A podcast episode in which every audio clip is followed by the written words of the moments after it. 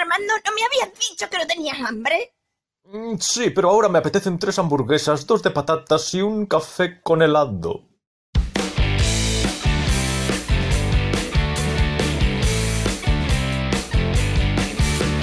A ver, que Armando viene calentito hoy. A ver, tanto tanto como calentito, claro, pero se acerca la Navidad. Sí, eso es verdad. Por lo menos en el momento de grabar este episodio, sí, está, está al caer. Falta una semana. Sí, está al caer la Navidad y yo, yo creía que no íbamos a grabar otro programa hasta después de la Navidad. Claro, ¿sabes qué pasa? ¿Sabes qué pasa? ¿Qué ha pasado?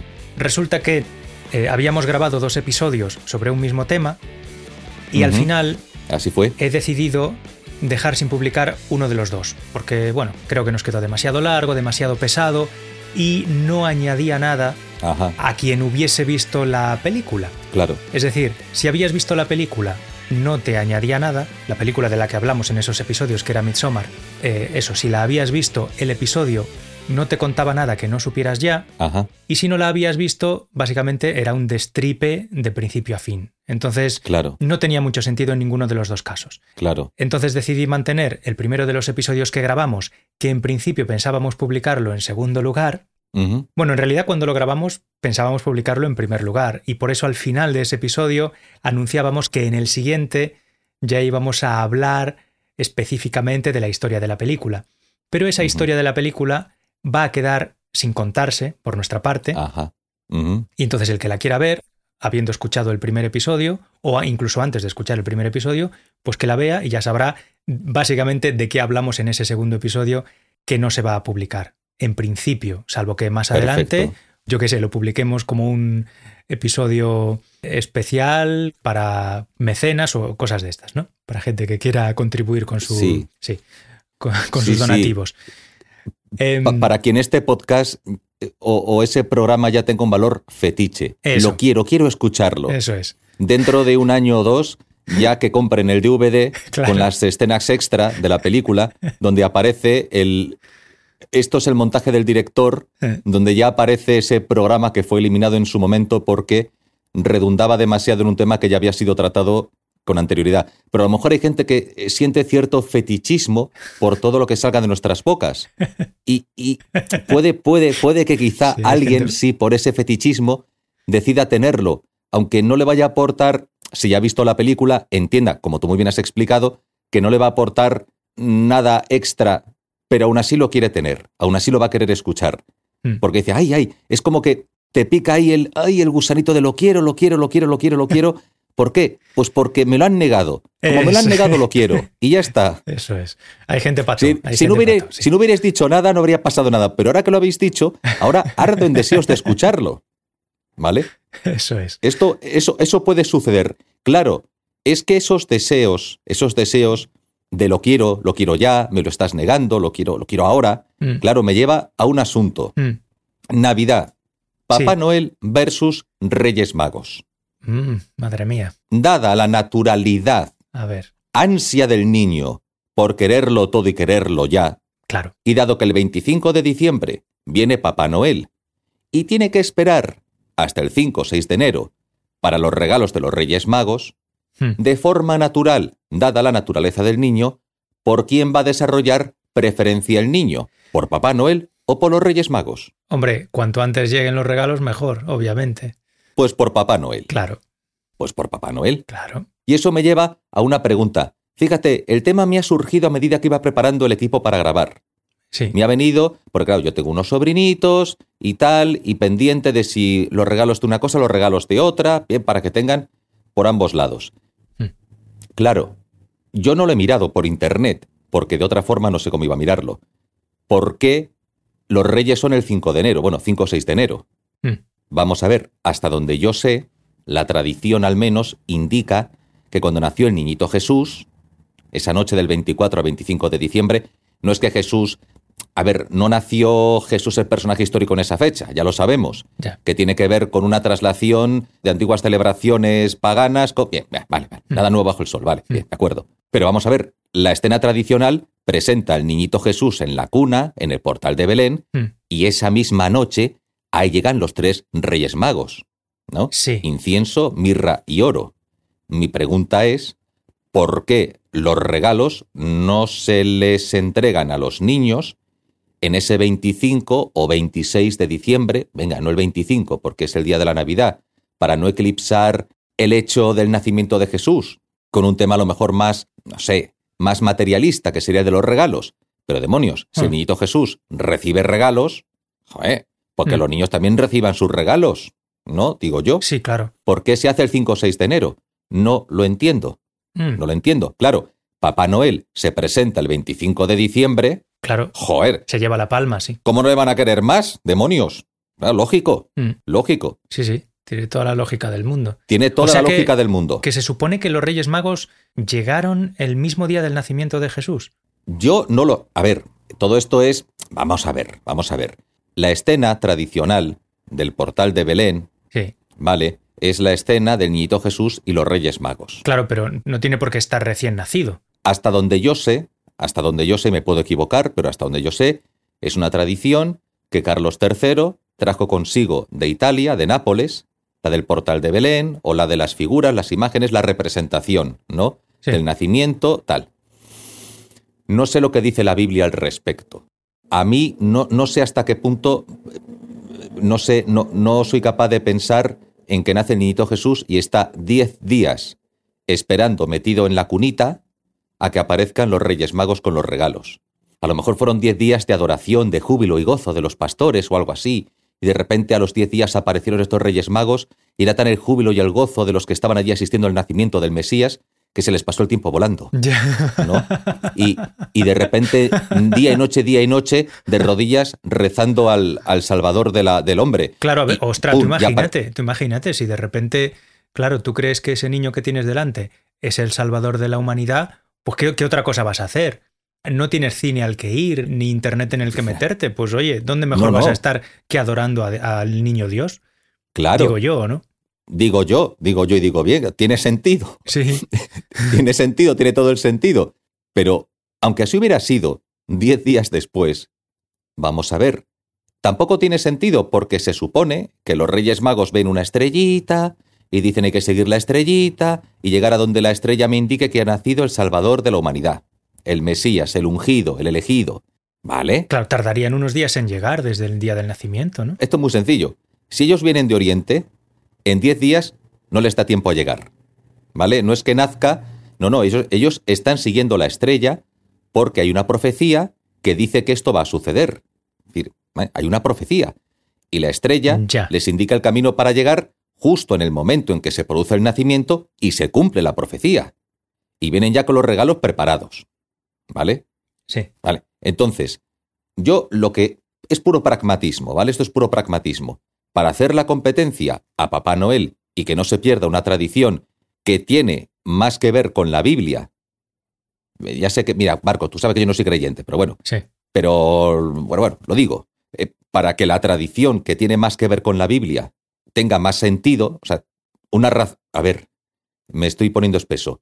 Si vosotros decís de vosotros mismos que sois cristianos, dado que sí hay una referencia a unos reyes que vienen de Oriente, no sé si en la Biblia, a lo mejor me equivoco, fíjate, no lo sé, y que me maten por mi ignorancia, pero hay una tradición al respecto marcada a lo largo de siglos, o desarrollada a lo largo de siglos, creo que es más cristiano para un cristiano los Reyes Magos que Papá Noel, desde esa perspectiva. Por lo tanto, por puro pragmatismo, adelanta la fecha y coloca a los Reyes Magos en el momento del nacimiento. Dales protagonismo, reivindícalos para la historia, no digo de la historia real, porque yo no creo, bueno, a lo mejor habrá gente que sí lo crea, digo, para la historia de la tradición. ¿Por qué se estableció esa fecha? No lo sé. Creo que habría que poner a los Reyes Magos 25-26 y que le hagan la competencia a Papá Noel. Sí, hombre, suponiendo que el hecho de que los Reyes Magos lleguen el 6 de enero sea una también una invención humana, ¿no? Hombre, tendrá que serlo, digo yo. Que se pusiera ese día como yo que sé, arbitrariamente por lo que fuese, pues igual que se elige ese día, se puede haber elegido Claro. el día 25, ¿no? De convención a convención. Mm. Sí, estoy buscando aquí en internet a ver si encuentro. Bah, tampoco quiero distraerme demasiado. Estaba buscando a ver si encontraba por qué, según la tradición, los Reyes Magos llegan el 6 de enero. Claro. Pero si nos ponemos estupendos, si nos ponemos estupendos, sea como fuere, ha entrado un elemento competidor en la ecuación Y para hacerle la competencia hay que ser pragmáticos. Y fuera cual fuere la razón del 5 o 6 de enero, se adelante y ya está. ¿Y por qué no se hace? Pues adelante. Que se adelante y que le hagan la competencia a Papá Noel. Mm. Que se peleen Papá Noel y los Reyes Magos. ¿Sabes? Que vaya Papá Noel volando en el trineo y los Reyes Magos pues, pues le tiran con un bazooka desde el camello. Claro, lo que pasa es que, claro, cambiarlo ahora, cuando lleva tanto tiempo de tradición, está lo de los Reyes Magos y tal, cambiar ahora de repente la fecha, pues igual no, no sé. A los niños, yo supongo que los niños encantados de la vida, pero no sé yo si tendría mucha aceptación, ¿no? Ese cambio. Pero si hay que elegir, si hay que elegir entre cambiar una tradición o arriesgarse a perderla, mejor se cambia para que sobreviva, en la medida de lo posible. Sí, sí, claro, claro. Ya, ya. Claro, Ya, ya. claro, ahí quería, ahí quería llegar yo. Ya, bueno, todo depende de lo ajustada a la realidad, entre comillas, claro, que se considere que está la fecha concreta de esa tradición.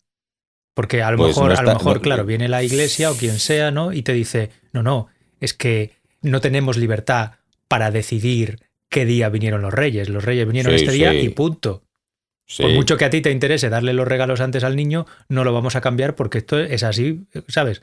Es así porque es así. Yo qué sé, tío, yo, yo es que no, no- no conozco, no estoy informado sobre esto.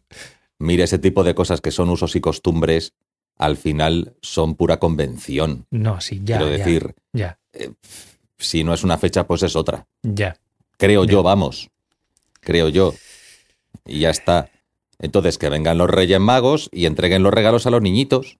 Claro, pero las personas que son verdaderamente creyentes, pues las creencias se las toman en serio, ¿no? Ya, pero, pre- pero, pero precisamente por eso, si tú le preguntas a un creyente, oiga usted, usted sabe que nace el niñito Jesús, que llegan estos tres reyes sabios de Oriente, o más bien de Oriente de, de- de toda Asia, de todo el, el orbe oriental, y entregan los regalos a los niñitos.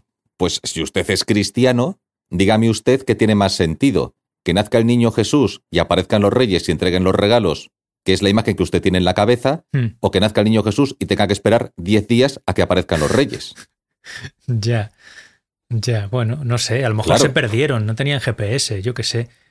Tenían la estrella de Belén, de Bethlehem, de Bethlehem. Se equivocaron, igual se equivocaron de estrella, tuvieron que cambiar de estrella a mitad de camino. A 300 metros, gira a la derecha. Claro. ¿Te imaginas que van montados en el camello, miran a la estrella y la estrella dice, a 100 metros, gire a la izquierda? En la rotonda, tome la En la tercera rotonda. salida. Ah, espérate. Ay, qué bonito, ¿te imaginas? Eh, ya se me está pirando la pinza, ¿vale? Sí, sí. ¿Te adelante. imaginas que en vez de hablar la estrella, la estrella titineaba, Mm. tu- tu- tili- tililaba, tililaba, Les hablaba en morse, les, les indicaba el camino en morse, ¿no? en una especie de morse. Ellos sabían interpretar los, los, los, el titilar de, tililar se dice, no, el tililar, me parece que es la palabra. Creo que es titilar, pero no me hagas caso, ¿eh? Titilar o tililar. Sabían interpretar eso y traducirlo a coordenadas espaciales para moverse hacia Belén. Pudiera ser. Es titilar, ¿eh? Lo acabo de Titilar, buscar. vale. sí. Pues titilaba la estrella y con ese titilar ellos interpretaban, lo, lo- traducían a coordenadas espaciales para moverse hacia Belén. Pues puede ser, puede ser. Pudiera ser, pudiera Oye, ser. déjame, déjame leerte las acepciones del diccionario de titilar, porque son muy poéticas. Venga. Tiene dos acepciones. Primera, dicho de una parte del organismo animal, agitarse con ligero temblor. Acepción 2, dicho de un cuerpo luminoso, centellear con ligero temblor. ¡Ay, qué bonito! ¡Ay, qué bonito! Centellear con ligero temblor. Por favor, el 26, los Reyes Magos con los regalos para los niños, el 25. Qué bonito. ¿De, dó- de dónde habrán sacado esto? ¿De dónde se habrán sacado esta acepción? Que es de la RAE. Esto es de la RAE, sí. Joder. Esto debe, ser- debe de venir de, vamos, de las primeras ediciones del diccionario, esta definición, porque... Madre mía, estaba sembrado el Sí, día sí. que... Vamos, es- ese día, ese día ese hombre había- o esa mujer, no lo sé, había hecho el amor, Eh, había recibido un abrazo de sus hijos, Esto suena a diccionario de autoridades, ¿eh? le habían subido el sueldo, algo había pasado ese día, no sé. No había sufrido un atasco para llegar a la oficina, algo había pasado. Había visto Pretty Woman o algo así, sí. O algo parecido, no sé. Dios mío, qué bonito. Repítelo, por favor, Marcos, repítelo. Dicho de un cuerpo luminoso, centellear con ligero temblor. Por favor, por favor, Esto no me lo favor. esperaba, no me lo esperaba hoy. por favor. Qué poético. Qué poético. Otra razón por la cual defiendo a los Reyes Magos. A ver, Los Reyes Magos son, ahora que está de moda eso de la multiculturalidad, es- eso, sí, eso es- me estaba imaginando que ibas a decir. claro, son multiculturales, Multiculturales, multirraciales, sí. claro, multiétnicos, multitó, ¿vale? Mm, multitodo, sí, sí. Multitó, razón de más para reivindicarlos. Aparte, incluso los Reyes Magos como tradición española, no es que sean privativos o exclusivos de España, pero como tradición española, históricamente nosotros tenemos un eje atlántico y un eje mediterráneo. Sí. Históricamente, no, no es que España haya existido siempre, pero entiéndeme lo que quiero decir. Aquí ha habido presencia de griegos, Oriente, de fenicios, Oriente, de romanos, Italia también área mediterránea, ha habido presencia, bueno, los visigodos venían del norte, Sí. venían de Escandinavia más o menos y tal, Mm, el mundo musulmán, que también viene de Oriente, sí. no sé, y luego tenemos una vertiente atlántica, pero es una vertiente no atlántica noreuropea o, noratla- o noratlántica, entendiendo también como así una vertiente noratlántica americana, ¿vale? Quiero decir con esto que los Reyes Magos encajan mejor con nuestra historia general Mm, que Papá Noel, mm, que esa es otra. Ya, Yo sé que en España hay más personajes mágicos que entregan regalos a los niños. Hay tradiciones locales y regionales. Por supuesto que pueden ser perfectamente reivindicadas.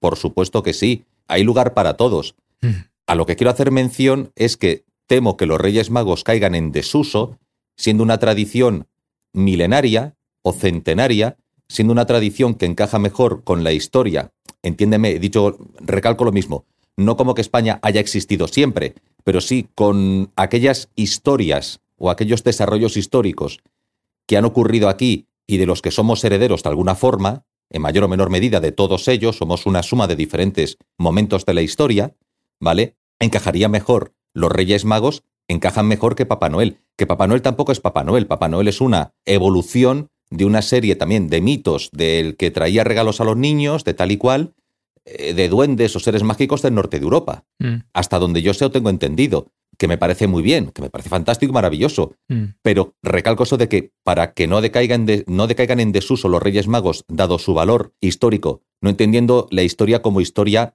entiéndeme, no la historia real de los acontecimientos históricos reales, bueno, para quien lo crea, perfecto, Mm. sino entendiendo la historia como la historia de la tradición o la historia, eso, la historia de la Sí, tradición, de las costumbres. tiene, de las costumbres, tiene más sentido reivindicar a los Reyes Magos y sí que cambiar la fecha, que se cambie, para darles preeminencia, que permitir que Papá Noel se lleve todo.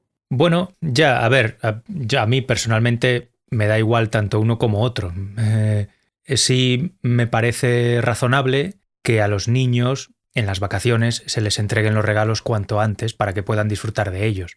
Claro. Al final, claro, supongo que de lo que se trata es de buscar el beneficio de la criatura a la que se le ofrecen los regalos. Entonces, si solo le das un día para jugar, pues le estás fastidiando. Hombre, tiene el resto del año, pero, pero Claro. claro, en vacaciones se aprovecha más. Claro, claro. Es que ese niño, cuando se haga mayor, cuando se haga mayor, ¿a quién va a querer más? ¿A Papá Noel que venía antes o a los Reyes Magos que venían después? A va ver. a mandar a los Reyes Magos a tomar por saco. Lógico. Cuando se haga mayor, supongo que eso lo tendrá superado, ¿no? A ver, entiéndeme, Marcos. Por pura inercia, es decir, por puro sentido práctico, por puro sentido práctico, Mm. ese niño. Es que además, ¿sabes qué ocurre? Que Papá Noel está en todos los sitios. Papá Noel se ha extendido. Es global, Sí, ¿vale? sí. Bueno, son sucesos que acontecen en la historia. Ha sucedido así. Ah. No es algo ni netamente espontáneo, ni netamente monitorizado o teledirigido, pero, pero ha sucedido así. No, no, que está claro que no se puede fingir que no, que- o sea, que iba a decir que no existe. Sí, Que no no se puede fingir, no se le puede ocultar. Claro, no se le puede ocultar. No se le puede ocultar a un niño que tenga una conciencia universal, sí. de que existe un de que existe ese señor. Entonces, entonces ¿qué pasa? Claro, cuando yo era pequeño, fíjate qué curioso cómo, claro, es que es más práctico Papá Noel que lo, es que al final me da miedo que desaparezcan los Reyes Magos por puro pragmatismo, si no se hace algo para darles una mayor preeminencia. Yo cuando era pequeño, cuando era pequeño, Sí, iba a un centro comercial a declarar mis intenciones, es decir, lo que yo quería, lo que yo ansiaba y deseaba, ¿vale? A tres tíos, Mm. a tres tíos vestidos de reyes, con barba, tal, bien, peluca, tal, bien. Mm. Claro, ¿qué es más económico? Contratar a tres tíos y disfrazarles de reyes, aunque sea puro atrezo, que agarrar a un único tío y ponerle un traje rojo que se venden los chinos por 10 euros, ¿vale? y un cojín en el estómago. Bueno, pues es más práctico coger a un único tío para que el niño le cuente sus deseos, anhelos y aspiraciones materiales, Sí, hedonistas. Mm. ¿vale? Bien, entonces, ese niño va a generar una preferencia lógica por la figura de Papá Noel. Mm, Y con el paso del tiempo, los Reyes Magos van a desaparecer, Sí, van a acabar desapareciendo. sí, Me da a mí vale. y me da pena que algo que tiene tanto valor, no únicamente por el hecho de la... que sí, también por los niños, los regalos y tal, sino que tiene valor histórico, y recalco lo mismo, no histórico porque yo crea que realmente llegaron esos reyes y entregaron incienso, mirra y oro al niñito Jesús, sino valor histórico en cuanto a tradición, Sí, a tradición histórica, Mm. que creo, sigo apuntando, tiene más relación con la Biblia, o con lo que su- no sé si lo dice la Biblia exactamente así, o al menos de los primeros siglos, o sea, la tradición de la Iglesia, en definitiva, de la primera Iglesia, tiene más vinculación con eso que el señor Santa Claus. ya, ya. Me da pena que suceda. Bueno, a Y, ver, sabe- y sabes que te está hablando un ateo, pero bueno, que lo cortés no quita los canales. Ya, sí, yo a mí personalmente la verdad es que no tengo un apego especial ni a, ni a unos ni a otros. Entonces, sabes, a mí, a mí tampoco es que me. No, no- no creo que me causase una pena que desapareciesen los Reyes Magos. Si, si, si creo, si creyese que eso no va a afectar en nada a la felicidad de, de- de las personas que al final se benefician de, de esa tradición, que son los niños. Si los niños van a estar igual de felices porque les traiga los regalos Papá Noel que porque se los traigan los Reyes Magos, pues no veo yo que, ¿sabes? No veo yo qué dolor puede haber en que desaparezca una tradición. Ajá. Es verdad que yo en general no soy una persona apegada a las tradiciones. Me parece que las tradiciones solo tienen valor en función del beneficio que aporten a las personas. Entonces, Sí. eh, una tradición no creo yo que merezca conservarse porque sí. O sea, que algo merezca conservarse tiene que estar basado en algo positivo que eso aporte a, a la vida, ¿no? O al, o al bienestar de las personas. Sí, sí, correcto. Entonces, yo, a, mí, a mí no me daría pena que desapareciesen los Reyes Magos porque, bueno, primero porque no soy religioso y segundo porque habiendo otra tradición que permite que a los niños se les sigan dando regalos en Navidad, pues no, no sería, desde mi punto de vista, no sería una pérdida grande, no sé, no, no sería una pérdida que mereciese un, no sé, luto.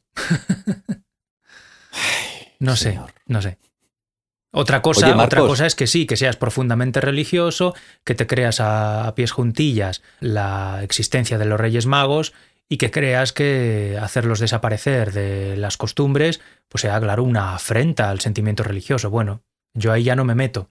Pero para alguien que no sea religioso y que crea que esto es, bueno, pues una costumbre como cualquier otra, que se ha mm, establecido pues pa- para lo que sea, para tener un detalle con los niños o para tener algo por lo que regocijarse en las fiestas, pues no creo que deba importar demasiado que se sustituya una fiesta por otra. Si al final de lo que se trata es de estar alegres, de disfrutar con lo que se comparte y, y- y esas cosas, ¿no?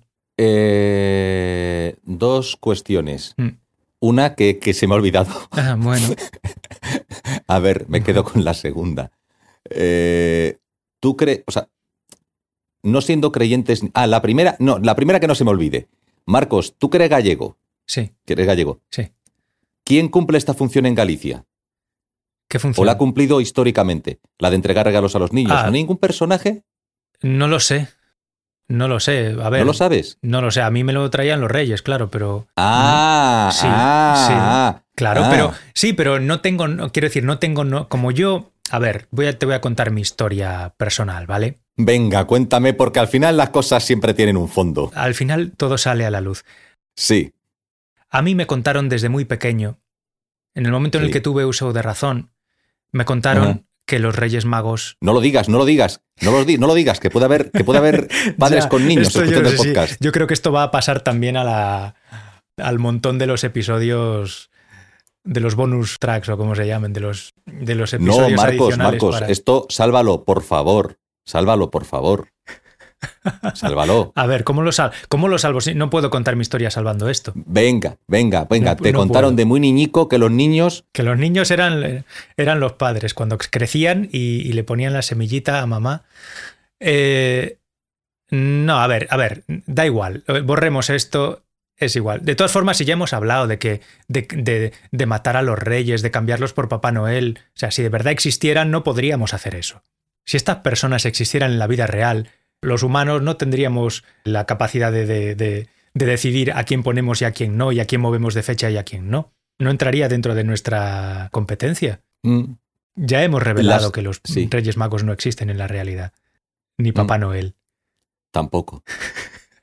Bueno, el caso es que Pero es curioso porque los mitos, siendo mitos, es que yo siempre. A, a ver, la diferencia quirúrgica que se establece entre el mito y el logos eh, me parece que puede conducir a error. Eh, yo me estoy Mm. basando en algo que no he terminado de entender del todo y en lo que estoy navegando superficialmente por ahora. Todavía no me, no me he sumergido, no me he zambullido. Y es una reflex- reflexión, no, no es tanto una reflexión, es algo más, más complejo, más elaborado. El fruto del trabajo que hacen determinados autores, y yo lo he conocido a través de Gustavo Bueno, de que exactamente la diferencia entre mitos y logos, vamos a ver, Mm. no es reivindicar el mito frente al logos, ni al logos frente al mito, es entender que en el mito hay logos y hay que tener mucho cuidado de creer que el logos no puede estar exento de mito. O sea que hay un trabajo más afanoso, más complicado al enfrentarte a lo que los hombres han desarrollado a lo largo de la historia. Y no decir, ah, esto es mito, esto fuera superchería, venga, es que ni me preocupo de ello. Lo que me parezca logos, lo que me parezca netamente racional, es esto sí. Entonces, de esa manera se impide entender la parte de logos o de prelogos que puede existir en el mito y se corre el error de considerar que si alguien presenta algo como logos frente a mito, no esté realmente recurriendo al mito y usando un poco logos. Esto que parece un, un galimatías, un galimatías, a mí me ha hecho reflexionar. Y como me ha hecho reflexionar, uno, por lo tanto, aunque no sea creyente, no puede simplemente desechar aquello que sea mito porque sea mito. Es que me da igual, esto me da igual. A colación de lo que acabas de decir. No, es que a mí me da igual eh, que Mm. sea uno, que sea el otro, porque esto al fin y al cabo, eh, lo, es decir, lo, en lo que se trata del contacto, o sea, lo que es la realidad, que más está al fin y al cabo. Y no lo tengo tan claro de un tiempo a esta parte. Yo sí lo tengo bastante claro, ¿eh? No lo tengo tan claro. No sé hasta qué punto el, no, es ta- no es tan fácil. O sea, no es logos y como, como el dios logos, vamos a llamarlo así, como la diosa razón frente al mito que es superchería, se deseche y ya está. Y que parece que todo lo que tenga avisos de ser logos, pues, pues bien, y el mito se desecha porque, bueno, pues porque es mito No, no. y no se estudia Claro, como claro. una forma de prelogos o la posibilidad de que haya incluso en el mito elementos de logos que puedan ser superiores por la parte que toca de logos, esto la gente que lo escuche se va a ver majareta, por la parte que puede tener de logos, pueda ser incluso, se pueda extraer más logos analizando concienzudamente un mito que desechándolo, que a lo mejor asumir acríticamente lo que se presenta como logos sin ahondar en ello porque puede haber elemento mítico, Sí. velado. Entonces hay que tener, o sea, yo no me atrevo ya a rechazar el mito porque sea mito y a asumir acríticamente el logos porque sea logos o se presente como tal. Mm, Creo que, creo que me estoy haciendo entender. Sí. Entonces estoy en una especie de cosa intermedia. Mm, ya. y me complica la vida. Vale, estoy abierto a la idea de que pueda haber parte de mm, logos en el mito y parte de mito en el logos. Pero yo lo que creo es que hay que ser riguroso en la distinción de una cosa y de la otra. Creo que tenemos que ser capaces de distinguir rigurosamente lo que es mero cuento de lo que son creencias basadas en la realidad. Porque las creencias tienen consecuencias en la vida real. ¿Y los mitos también? Entonces, claro, a eso, sí, sí, sí, a, a eso voy, a eso voy. Como las creencias, incluidos los mitos, que se creen de verdad, tienen consecuencias en la vida real, hay que tener mucho cuidado con basar nuestras creencias en algo que no sea real. Porque en el momento en el que decidimos basar nuestras creencias en algo que no es real, básicamente nuestro comportamiento en el mundo puede ser, está a, a- a merced del cuento que nos quieran contar. Entonces, Si no somos rigurosos a la hora de poner a prueba nuestras creencias para asegurarnos de que no tienen como fundamento una mentira, un cuento, un deseo, sino que tienen como fundamento algo que de verdad está contrastado en la realidad, pues eh, no sé, no sé cómo he empezado la frase y por lo tanto no sé cómo quiero acabarla, pero pero te, te he entendido perfectamente. O sea, tu, tu reflexión la he entendido perfectamente. Pero eso me lleva a mí a una duda. Vamos a ver, hablando de creencias, o sea, de mitos y de logos. eh, claro, vale, este ejemplo puede parecer, puede parecer muy forzado. Antes dije una cosa, yo no digo que el mito sea nocivo porque sí, por ser mito. O sea, que el mito sea necesariamente nocivo por ser mito. que el mito por ser simplemente por ser mito sea nocivo de entrada o que el logos no se pueda utilizar de forma retorcida también para ir por caminos que quizá no, no sean los más eh, los que conduzcan de la mejor manera al, al bienestar o, o- o a la felicidad, ¿no? Creo que esas dos cosas pueden pasar. Que el mito sea beneficioso y que el logos eh, se utilice como arma engañosa también, ¿vale? Sí. Y por eso decía antes, por eso decía antes, que yo consideraba que no era negativo deshacerse de una tradición si esa renuncia no suponía ningún perjuicio para nadie. La tradición, Eh. por el mero hecho de ser tradición, o el mito, por el mero hecho de ser un cuento que se haya creído mucha gente a lo largo de muchos años, no creo que venga acompañado de valor intrínseco.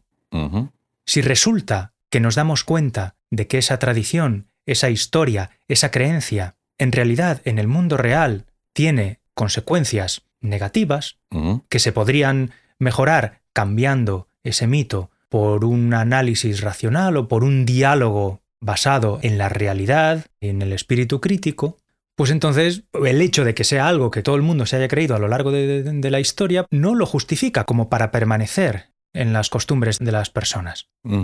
El mito, la tradición, desde mi punto de vista, no tienen valor por sí mismos, o sea, por sí solos. No tienen valor si no contribuyen a la felicidad de las personas. Ajá. ¿Vale? La razón, la razón, como creo yo que está basada, como ya hemos dicho muchas veces en el podcast, está basada en poner a prueba las creencias, en contrastarlas, Ajá. en acercarse a ellas con una voluntad rigurosa de crítica y de persecución de la verdad, de entrada me parece que tienen valor intrínseco. ¿Vale? De, de entrada me parece que la razón tiene valor intrínseco, porque lo que persigue es la verdad auténtica, la verdad que se contrasta permanentemente con la realidad. Y me parece a mí que el mito, la tradición religiosa, desdeñan el contraste de su verdad con la realidad. Y eso a mí me parece muy peligroso, Ajá. porque en el momento en el que empezamos a basar nuestras creencias en algo que no estamos dispuestos a contrastar con la realidad, pues al final podemos caer en, en abismos de mucho dolor. Si, por ejemplo, imagínate, imagínate, ¿vale?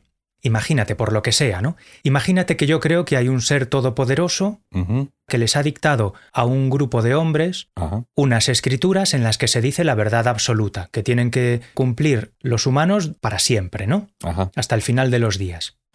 Y en algún punto de esa, y yo me creo eso, claro, yo, porque pues como me lo han inculcado desde pequeño, yo eso me lo creo a pies juntillas. No es que no es que diga, "Ah, qué divertido es ir a misa o qué divertido es recibir regalos de Reyes en Navidad." No, resulta que como yo soy verdaderamente religioso y creyente, yo eso me lo creo a pies juntillas. Creo que lo que está escrito en esa en esos libros, en esas palabras, es la verdad dictada por el creador del universo, Ajá. el ser más perfecto y más sabio del universo. Tú imagínate lo que Después significa creer eso, ¿vale? Tú imagínate lo que significa creer eso.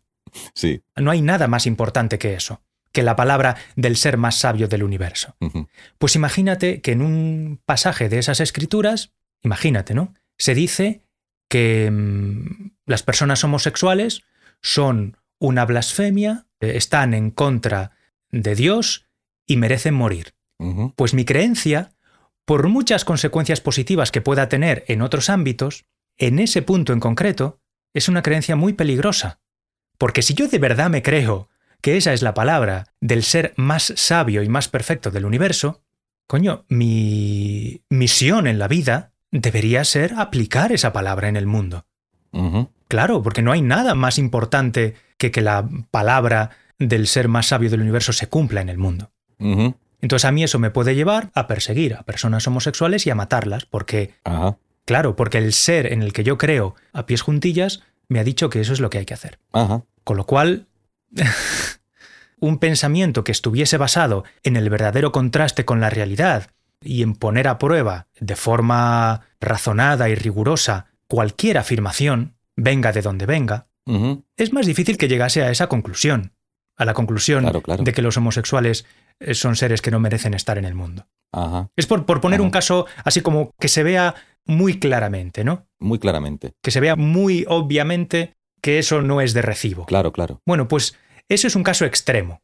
Pero hay casos mucho menos extremos donde se nos van colando, donde se nos van colando ideas supuestamente ofrecidas o proporcionadas por un ser superior y que se nos pide que aceptemos sin crítica. Ajá. Entonces, yo obviamente no puedo estar a favor de que el mito se acepte sin crítica. Y creo que el logos, básicamente, es crítica de la realidad. Ajá. Claro, por eso creo que si de verdad eh, queremos caminar hacia... hacia la verdad, Ajá, si de verdad nos interesa ajá. caminar hacia la verdad, tenemos que basarnos en el logos y no en el mito. Aunque el mito pueda estar entreverado de realidad también y de logos, yo no digo que no, pero es muy fácil utilizar eso como pretexto para sacar la conclusión de que el mito es igualmente válido como verdad que el logos. Yo no he dicho tal cosa. Que el logos. Ya, ya, ya, no digo que tú lo Ya, hayas ya. dicho, pero corremos ese peligro. Sí, eh, ahí estoy al 100% de acuerdo contigo. Para no renunciar totalmente al mito, tenemos que ser capaces de enfrentarnos al mito de forma crítica. No son equiparables, en forma alguna. No, no son equiparables, no, No son equiparables. de ninguna manera. No, Pueden ser contrastables, sí, pero no equiparables. eso es. Pueden y deben ser contrastables, pero no equiparables. Mm. Vale, Sí, sí, claro, claro, claro. claro. Todo lo beneficioso que haya en el mito, a mí me parece bien que exista. Yo lo acepto, pero no sin haberlo pasado antes por la criba de la crítica. Ajá. Por supuesto, Ajá. por supuesto. Yo no puedo permitir que se me exija aceptar una historia, una leyenda, un mito sin crítica, Ah, sin cuestionarlo. Ajá. No admito el dogma, no me parece contrario a la verdadera búsqueda de la verdad y de la felicidad. Ajá.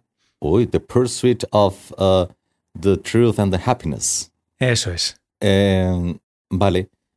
En 1511, Sermón de Adviento de Fray Hernando de Monte... ¿Era de Montesillos? No. Eh, sí. E- Es curioso porque, claro, cuando llegan allí los españoles al Caribe, hay algunos que empiezan a cometer abusos, ¿no? Empiezan a cometer abusos. No porque fueran especialmente malvados, sino porque, bueno, Sí, porque los humanos tienden a eso. los humanos pueden Caen en eso con mucha facilidad, sean de donde sean y de la época en la que estén. sean de donde sean, en todo grupo humano hay gente más sensible, más piadosa o más razonable y, bueno, pues, ¿por qué no va a haber un psicópata o un capullo en medio de esa gente.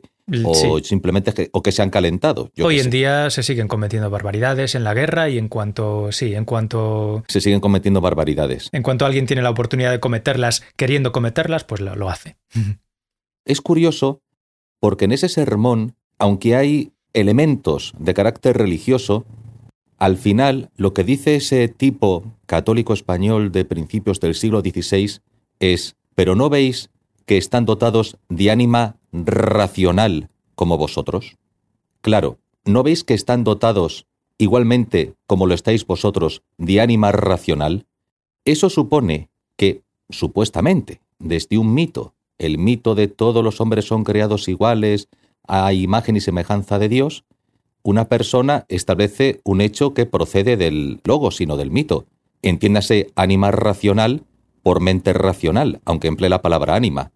Claro, si un tipo, unos siglos después, sostiene la irrefutabilidad de la premisa o del axioma científico de la supremacía de la raza blanca sobre la raza inferior de los amerindios, en nombre de la diosa razón y de la diosa ciencia, nos lleva a plantearnos si es tan fácil eludir el mito como supuesta superchería, si no hubiera logos en el mito, o si una cosa presentada por logos no puede ser peligrosamente aceptada de forma crítica sin entender que pueda haber mito dentro del logos. Sí. Las dos, Este es un ejemplo entre muchos. sí, sí, las dos afirmaciones hay que someterlas a escrutinio. Y que algo se afirme aduciendo como justificación el nombre de la ciencia, ¿no? Que algo se afirme en nombre de la ciencia, no significa que eso no haya que analizarlo escrupulosamente. O sea, yo, imagínate, yo soy médico o soy físico o lo que sea y vengo con la afirmación de que eso, de que la raza blanca es superior, ta, ta, ta, ta, ta, pues otra persona que también tenga una mentalidad científica tiene que ponerse ahí delante y decir, vale, vamos a analizarlo de verdad, a ver si tienes razón o no.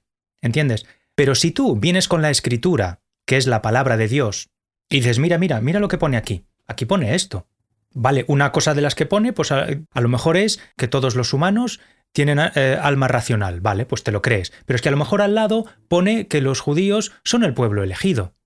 Que algo eh, escrito en las escrituras, perdón por la redundancia, que una parte de la palabra de Dios, por casualidad o por tino, coincida con un pensamiento basado en la razón, no puede darnos justificación para aceptar todas las escrituras No. sin mayor crítica. Cada afirmación que presente cualquier persona como espejo de la verdad, por así decirlo, ¿no? Cada afirmación que presente cualquier persona diciendo que es la verdad, tiene que poder someterse a escrutinio y a crítica rigurosa, la que sea, Ajá, la que sea. claro, vale. Y al final, y al final, a base de una criba continua a lo largo de los años, pues se va quedando la humanidad con las que están aparentemente más cerca de la verdad.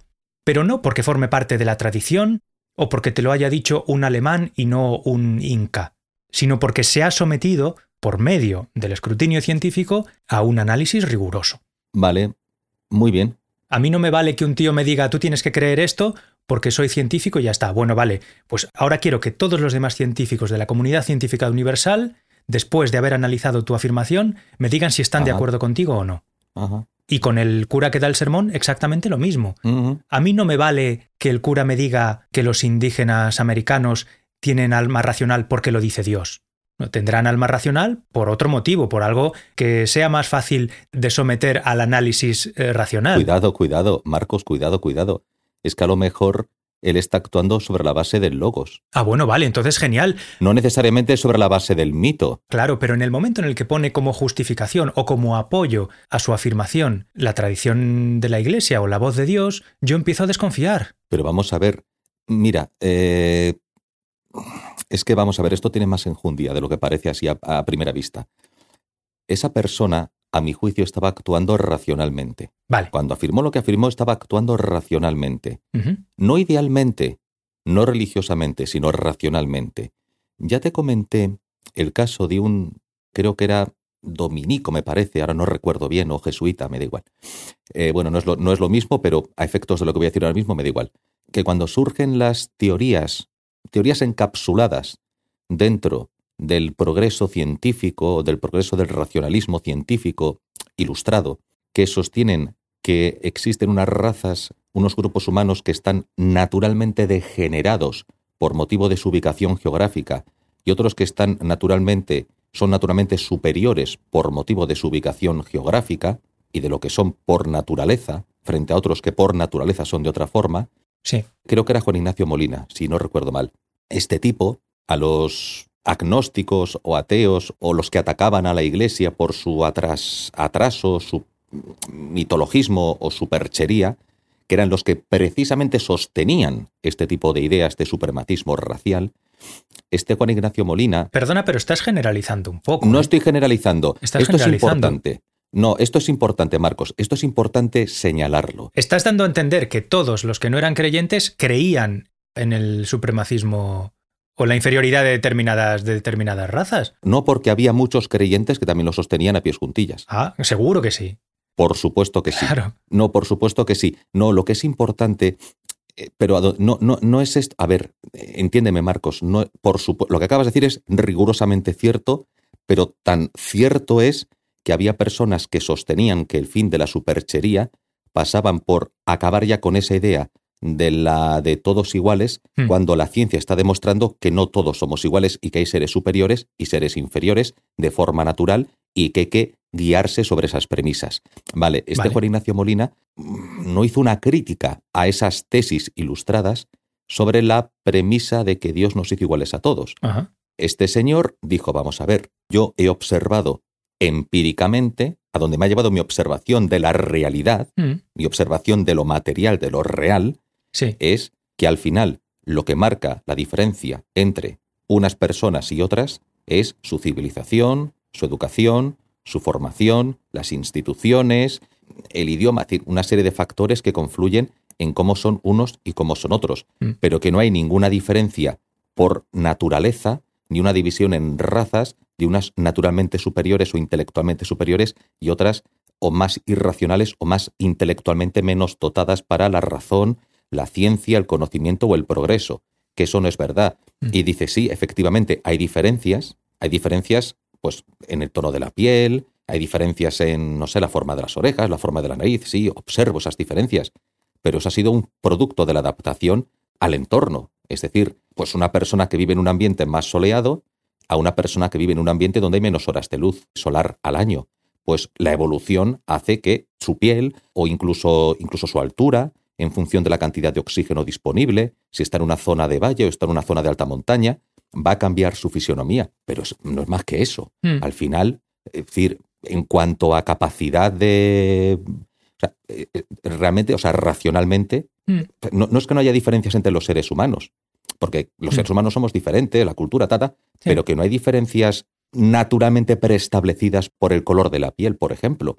mm, Bien, claro, claro, pero lo interesante, Marcos, a donde quiero llegar, Sí. es que a este señor se le tachaba de ser un reaccionario. O sea, se le tachaba de que sus tesis, en el fondo, eran superchería religiosa, que era un reaccionario frente al verdadero conocimiento, el verdadero progreso científico, que era la teoría racialista. Mm, Vale. ¿Entiendes a dónde quiero llegar? Sí, sí, sí, sí, pero, pero vamos a ver. Primero, ese rechazo también hay que someterlo al escrutinio racional. Y luego, Todo lo que este señor sostuvo era perfectamente racional y más ajustado a la verdad que las otras teorías. precisamente porque estás diciendo que todo lo que sostuvo ese señor era perfectamente racional, ahí el mito es irrelevante. Es irrelevante. Lo que demuestra la historia de este señor es la superioridad del logos respecto a la, a la superstición, al mito, a las creencias predeterminadas, que son las creencias con las que venían esos otros que se oponían a él.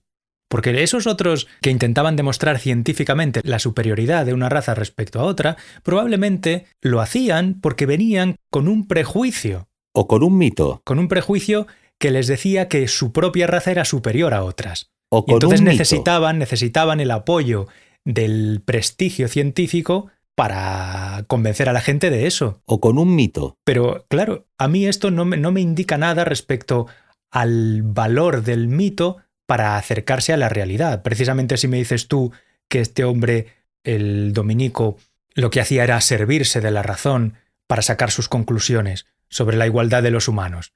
No recuerdo a qué orden pertenecía. Ahora no recuerdo, pero bueno, es igual. Bueno, mm, sí, jesuita me da igual. Para mí eso es irrelevante. Es irrelevante que fuese religioso o no.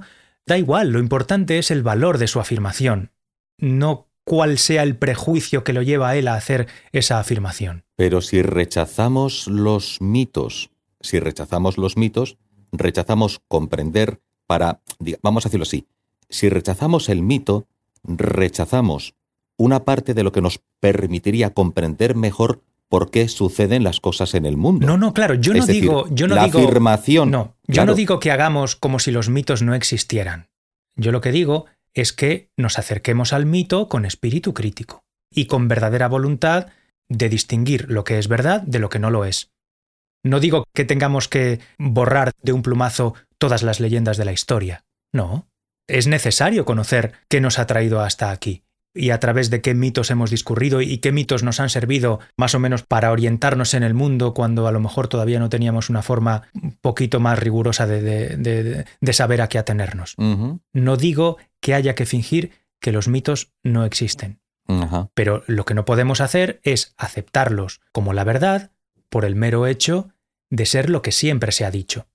No, Claro. no, claro que, claro que no. Y lo mismo con cualquier otra cosa, con cualquier otra cosa. A mí no me vale que un señor me diga, mira, esto te lo tienes que creer porque yo soy alemán y soy científico. Bueno, vale, pero ya, pero dime cuáles son los argumentos que tienes. No me digas cuáles son tus credenciales, dime cuáles son tus argumentos. Las ideas hay que analizarlas en sí mismas. mm, No hay que encumbrarlas o defenestrarlas dependiendo de cuál sea su- eh, la procedencia de la persona que las propone. Eso es irrelevante. Para mí es irrelevante que ese señor fuera religioso y que los otros fueran europeos. Eso me da igual. Ah, y de, y de Chile, por cierto, chileno. Lo que me interesa es si las ideas que tienen tienen valor y son sostenibles o no. Mm. Nada más. Mm. Vale. Sí, sí, sí, en eso, en eso estamos de acuerdo. Pero precisamente por casos como este y otros muchos, yo tengo una actitud más crítica, quizá que hace unos años. Sí, No es que haya perdido mi fe en la, ves fe en la ciencia, no. Si es fe no puede ser ciencia. exacto. No es que haya perdido, ya lo hemos, ya lo hemos tratado en otro capítulo, no es que haya perdido mi confianza en la ciencia y haya, no sé, apelado ahora mismo al espiritualismo o algo así, no. Significa que tengo... Y eso me ha complicado mucho la vida, porque Ya. me ha complicado mucho porque me obliga a ser más cauteloso, me obliga a ser más crítico con todo Mm. y me obliga también a entender en mayor profundidad los fenómenos humanos Sí. y no pensar que todo se puede solucionar con una distinción entre lo blanco y lo negro, lo bueno y lo malo, No. eh, la ciencia y el mito, eh, la razón o la supuesta verdad y la mentira o el engaño. Entonces, se me hace más complicado Mm. caminar por el mundo. Ya. Ahora, creo que también me ha hecho, quizá, no sé si más sabio, porque esa palabra tiene, es de un rango superior, pero sí por lo menos me ha hecho más prudente, Vale. Eso es genial. me ha hecho menos exaltado Ah. y más prudente. Muy bien. Creo que es positivo, Sí, sí, eso es, es muy positivo. Y es muy positivo. lo que no creo es que se pueda tomar la ciencia como verdad revelada. No. La ciencia tampoco es verdad revelada. De hecho, la ciencia es lo contrario a la verdad revelada. Mm, La ciencia es el conocimiento en perpetua revisión. Ese es el asunto. La ciencia es el conocimiento sí, en sí, perpetua revisión. Sí, El dogma es todo lo contrario. El dogma es el conocimiento que se tiene que aceptar porque sí. pero los dogmas también se someten, han sufrido crítica o, han, o, ha, o ha habido una evolución. Hay cosas que se han mantenido, cosas que se han abandonado o se han transformado. Claro, pero es que nunca deberían mantenerse como dogmas. El dogma en sí, el mero concepto de dogma, es antitético de la búsqueda de la verdad. La verdad tiene que estarse sometiendo permanentemente a revisión. A revisión, ajá. No puede darse como definitiva porque sí, porque lo diga un consejo de, de sabios, un consejo de ancianos. No, no, no, no. Hay que poder someterla permanentemente a revisión. Eso es la ciencia para mí, eso es la razón para mí, nada más. No lo que diga un señor con bata blanca. Eh, Yo no, no tengo por qué creerme algo que diga alguien porque tenga un doctorado por la universidad de, de donde sea. Ajá, No, lo importante es la revisión permanente de las afirmaciones, ajá. que se puedan revisar. Si no se pueden revisar, si alguien me dice, no, no, mira, tú esto no lo puedes discutir porque lo digo yo o lo dice quien sea, Stephen Hawking, quien sea, pues yo ya automáticamente desconfío de eso.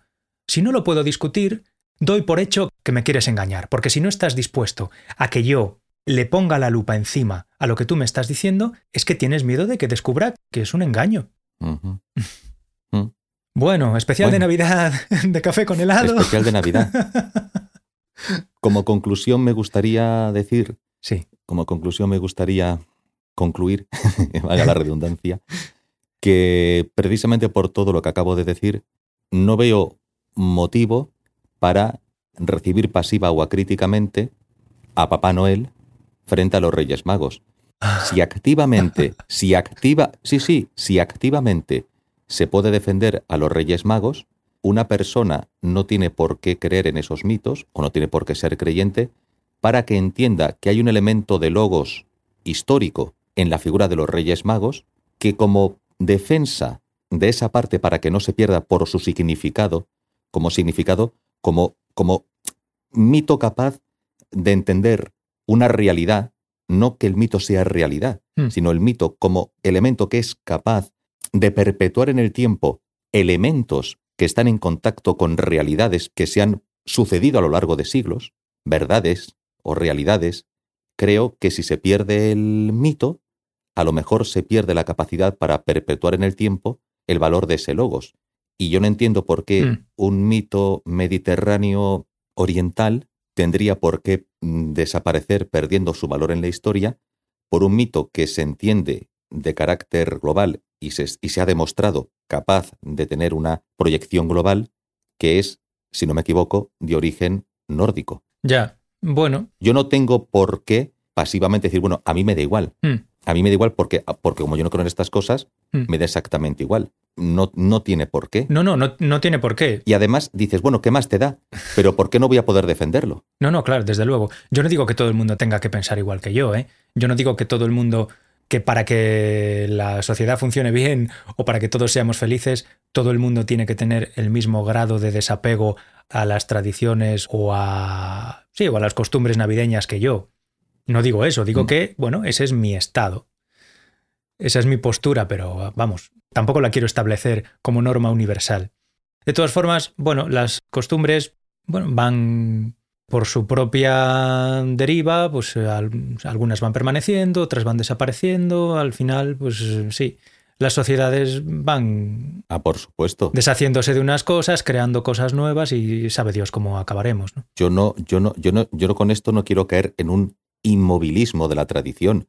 Por supuesto, porque sería un sinsentido, porque todo evoluciona, todo cambia. Lo que quiero decir es que, aunque eso esté pasando, y digo que no es ni exactamente un proceso puramente espontáneo, Hmm. porque, bueno, ni exact, o sea, son cosas que suceden en la historia, se van, van ganando inercia en definitiva, por diferentes motivos van ganando inercia, tampoco es algo netamente monitorizado, no es una conspiración a favor de Papá Noel, es una gilipollez.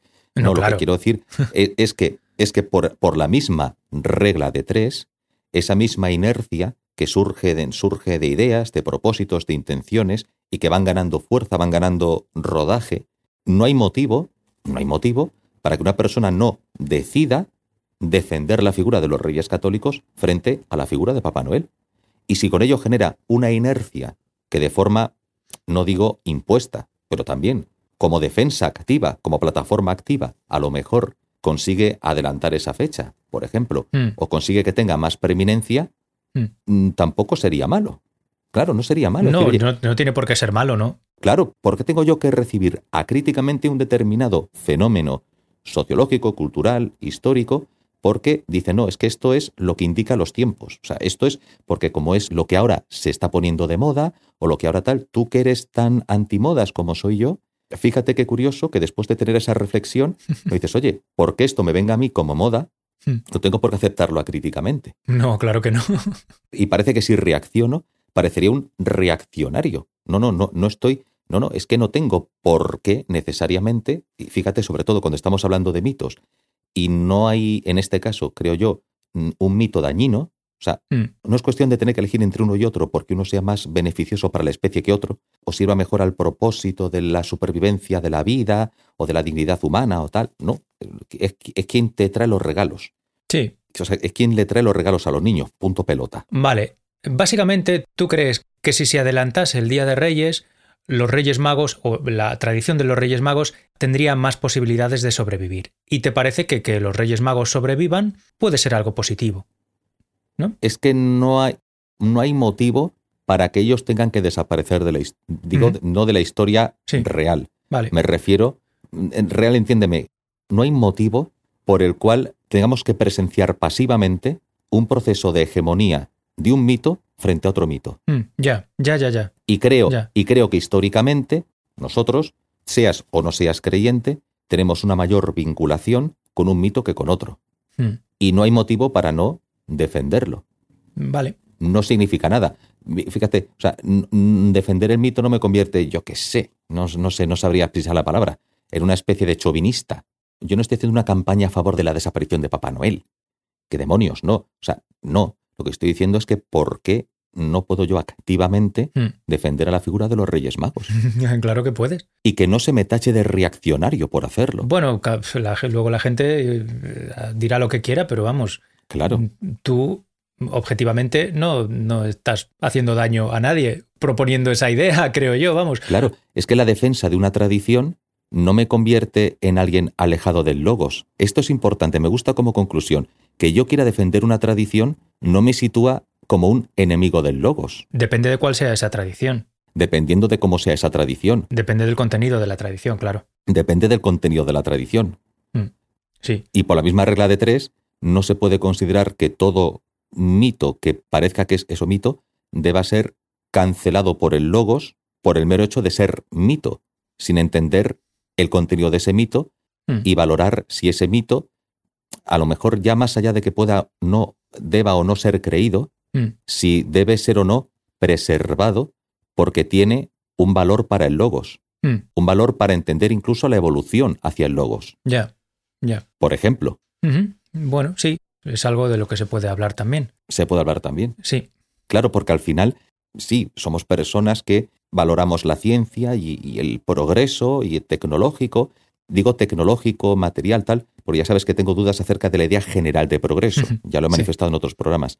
Aunque valoremos todo eso, al final, en, la, en- en el proceso de lo que son las interacciones humanas, las interacciones que se producen entre diferentes personas, diferentes culturas, momentos de la historia, etcétera, etcétera, eso es de una enorme complejidad. Repito, en ese proceso no hay motivo para que yo no pueda reivindicar esa figura. Mm. no, claro, No pasaría nada. no, no pasa nada. Por lo tanto, no es un rechazo a la racionalidad en sentido estricto que una persona pueda reivindicar una tradición. O sea, que una persona reivindique una tradición que parece vinculada al mitos, que lo haga no la convierte automáticamente por hacerlo en una persona que tiene menos racionalidad o menos raciocinio que el que dice simplemente rechazar el mito porque es mito en nombre de la razón. No, no, claro, no, hay que analizar Claro. por qué esa persona defiende la tradición y si la defensa de esa tradición tiene consecuencias positivas o negativas, nada más. Positivas o negativas según para quién. También habría que verlo. Ya, claro, sí, claro, eso sí, eso también es algo que se puede someter a diálogo. Por supuesto también. Claro, sí. Claro. Claro, claro, Sí, sí. todo hay que todo debe someter poder someterse a diálogo. Al fin y al cabo, como siempre, que es mi propósito con este podcast, entre, bueno, uno de los muchos propósitos que, que me lleva Sí. a hablar aquí es generar dudas. Mm, Es decir, por lo menos yo creo que si al menos hemos generado dudas para hacer a la gente menos exaltada y un poquito más comedida y más reflexiva, Mm. creo que hemos conseguido algo. Sí, mm, sí, no, no está mal. No está mal, ese es un propósito valioso, ese, creo yo. Es un propósito valioso. Sí, señor. Bueno, Marcos. Bueno, quiero decir una cosa antes de despedir, Sí, las porque que no sé si al principio, no sé si al principio lo expliqué bien, si se entendió bien. Nosotros habíamos grabado dos episodios sobre la película Midsommar. Sí, Mi primera intención era publicar los dos, pero uno de ellos me pareció que se hacía largo y pesado y que no aportaba nada a una persona que hubiera visto la película. Y que a una persona Ujú. que no la hubiera visto, pues se la habría destripado de forma innecesaria. Entonces, Ujú. al final, por eso decidimos publicar solo uno de esos episodios, el episodio 28, y aunque al final de ese episodio anunciábamos que en el siguiente íbamos a contar la historia de la película, pues como ese episodio siguiente se decidió no publicarlo, pues no, no existe, o sea, no, no, va a existir en la lista de episodios que tengamos en, las plataformas, en la página web. Y precisamente por eso también estamos grabando el episodio de hoy. En, principio pensábamos que el episodio anterior iba a ser el último de la temporada, pero claro, como descartamos uno de los que ya habíamos grabado, pues al final hemos necesitado grabar este especial de Navidad para completar la temporada antes del fin de año, que era también una intención que teníamos. Entonces, en vez del verano, hemos acabado con el invierno. Hemos acabado con el invierno, hemos descartado una parte del verano y cerramos la temporada. Cerramos en con ya, bueno, hoy todavía no es invierno. El día que estamos grabando esto todavía no es invierno.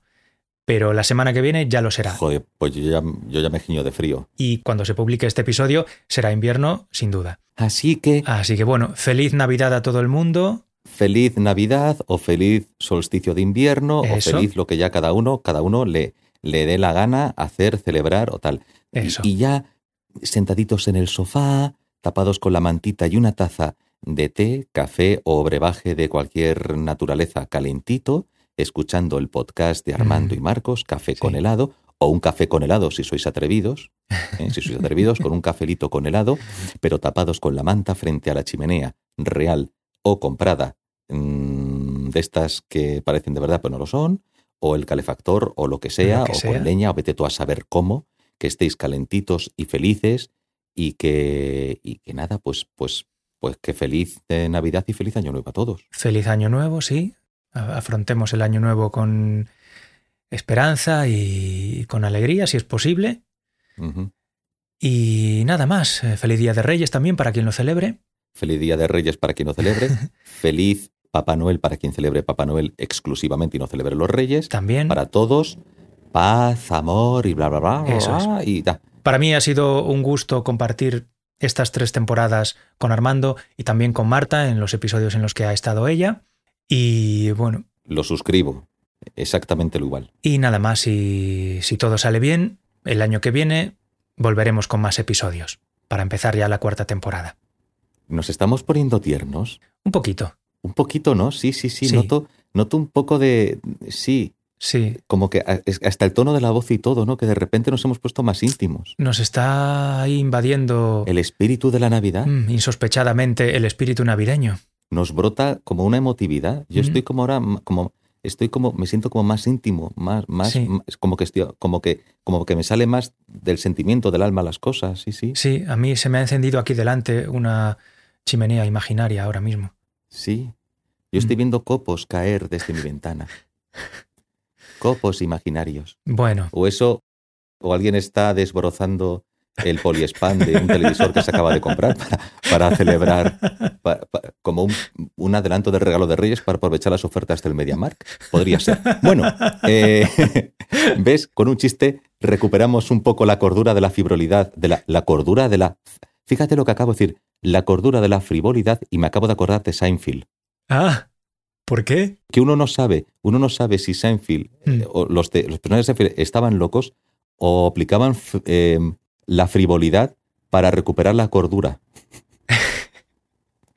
Claro, o sea, ¿eran, ¿eran los locos o eran los más cuerdos? Mm, ¿Quién sabe? ¿Quién Oye, eso sabe? daría para un, para, daría para un podcast. daría, sí, sí, hablar de esa serie daría, daría para un podcast como mínimo. Venga, se, se la puede y se la debe reivindicar. Mm, sí, señor. Y además tiene un doblaje muy bueno, Muy bien, si se la quiere ver doblada.